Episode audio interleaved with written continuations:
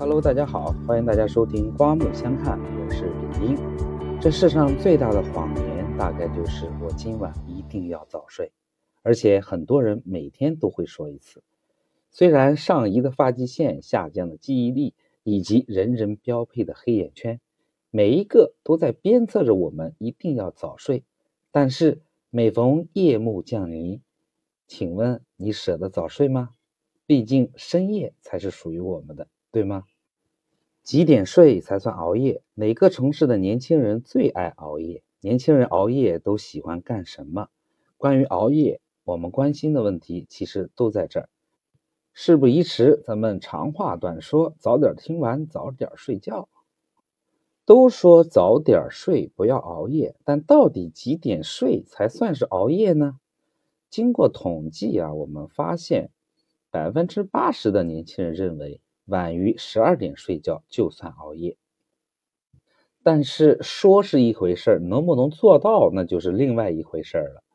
即使八成的年轻人认为十二点之后睡就算熬夜，但是仍有百分之六十九的人认为拖到零点之后才能够睡觉，更有甚者，差不多有百分之三十的年轻人凌晨一点之后才会睡觉。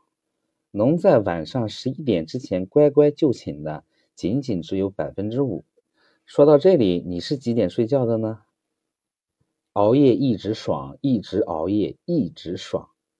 经过采访会发现啊，有三成采访的人表示自己经常熬夜，有四成的人表示自己几乎每天都熬夜，从来不熬夜和几乎不熬夜的稀有青年，仅仅占到不到百分之四。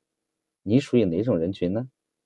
当我们问起这群熬夜成瘾的年轻人理想中的睡眠状态是什么，一般大家选择的都是早睡早起。我们会发现，每一个熬夜的年轻人内心都有一颗想要早睡早起的心。你是不是也是这样呢？当爸妈睡了，老板睡了，男朋友睡了，女朋友睡了，全世界都睡了。我们才迎来了属于自己美好的一天，趁着这好不容易偷来的时光，赶紧去做点自己喜欢做的事儿。我们熬夜最爱干什么呢？最爱看剧、刷视频。过半数的人喜欢刷社交媒体，刷刷抖音啊，刷抖音不香吗？一刷刷到凌晨三四点。年轻人的熬夜生活其实千姿百态。你熬夜的时候是喜欢一个人看书、思考人生？还是喜欢和朋友聚会，或者去线上聊天，又或是熬夜网购、打游戏，还是被迫无奈的熬夜工作、加班学习呢？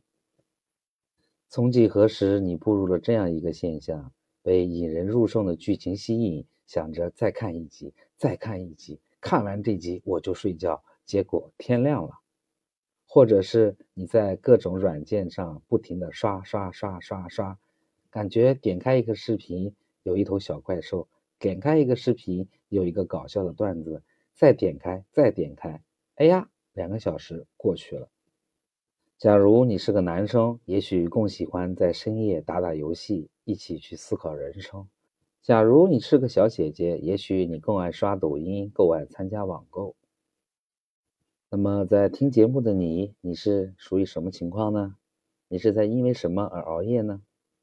好了，接下来我们一起来看一看全国熬夜最狠的年轻人在哪儿啊？从总体上来看呢，一线和新一线的城市，凭借着强大的综合实力，遥遥领先于二三线城市。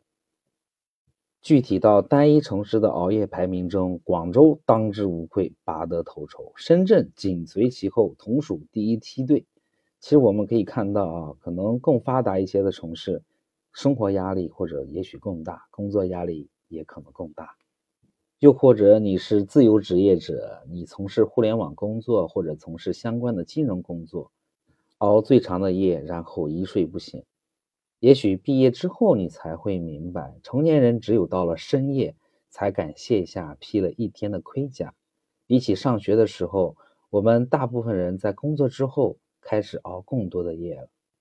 假如你是自由职业者，或者是互联网金融从业人员，那么恭喜你，今天晚上也许你又要熬夜了。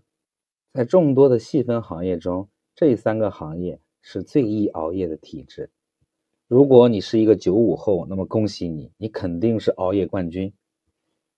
大部分的九五后通常都是凌晨一点钟睡，这个占比达到了百分之三十四。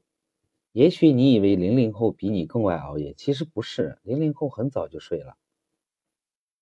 零零后们更注重养生，所以我们也要赶紧行动起来。一个很有意思的是，年龄越大越喜欢熬夜刷剧、看视频。为什么呢？因为 emo 了，而年龄越小越喜欢熬夜聊天，因为朋友太多了，聊不完的话题。也许对于年轻人来说，深夜才是打开话匣子最好的时机。当然，这里也不排除是因为单身狗众多。接下来这个话题，单身狗速速回避啊，非常的不利，扎心了。越是单身的人睡得越晚，而有对象的人却是早睡早起。你们以为这是个玩笑吗？不，告诉你，这是事实。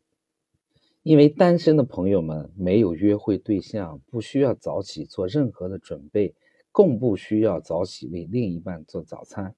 其实说了这么多哈，我们发现了熬夜其实是有深度原因的。这个原因两个，先卖个关子，等会儿再说哈。就像没有人能轻易拒绝奶茶一样，没有年轻人能够轻易的拒绝熬夜。但是为什么我们喜欢熬夜呢？其实就是自律差和报复性熬夜，因为我们白天都被自己的工作、被自己的学习占据了大部分的时间，只有深静的夜晚是属于我们自己的。而且我们一旦拿起手中的电子产品，我们就停不下来，好像你只能够通过电子产品找到一个倾诉的对象，或者说自我感动的原因。虽然说。一直熬夜一直爽，但是我们要知道熬夜是有后遗症的。有什么后遗症呢？你肯定会变得很困，皮肤会变得很差，记忆力呢会开始下降。不是吓唬你哦。工作压力大，白天没时间，夜晚要放松。我们通常会为熬夜找很多很多的借口，却唯独忘了要好好照顾自己的身体。不妨我们一起来对比一下，熬夜之后你有没有感觉到自己的记忆力在开始下降？注意力不集中，反应速度变慢了，情绪波动很大等精神和心理的后遗症，甚至于皮肤变得很差，开始秃头掉发。想一想，你中了几个？也许我们已经发现了这样的问题，所以我们会选择做一件事儿，就是持续性熬夜透支，间歇性养生弥补，熬最深的夜，敷最贵的面膜，是不是你的症状呢？也许你会用补觉、健身运动以及间歇性的养生来弥补熬夜带来的伤害，但是你也许会选择自暴自弃，任由熬夜带来伤害。枸杞子、五味子、西洋参、维生素 B、维生素 A，你买了多少？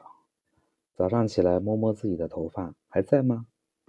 好了，说了这么多，建议大家呢，今天晚上一定要早睡。虽然这是个谎言。但是今天晚上一定要早睡。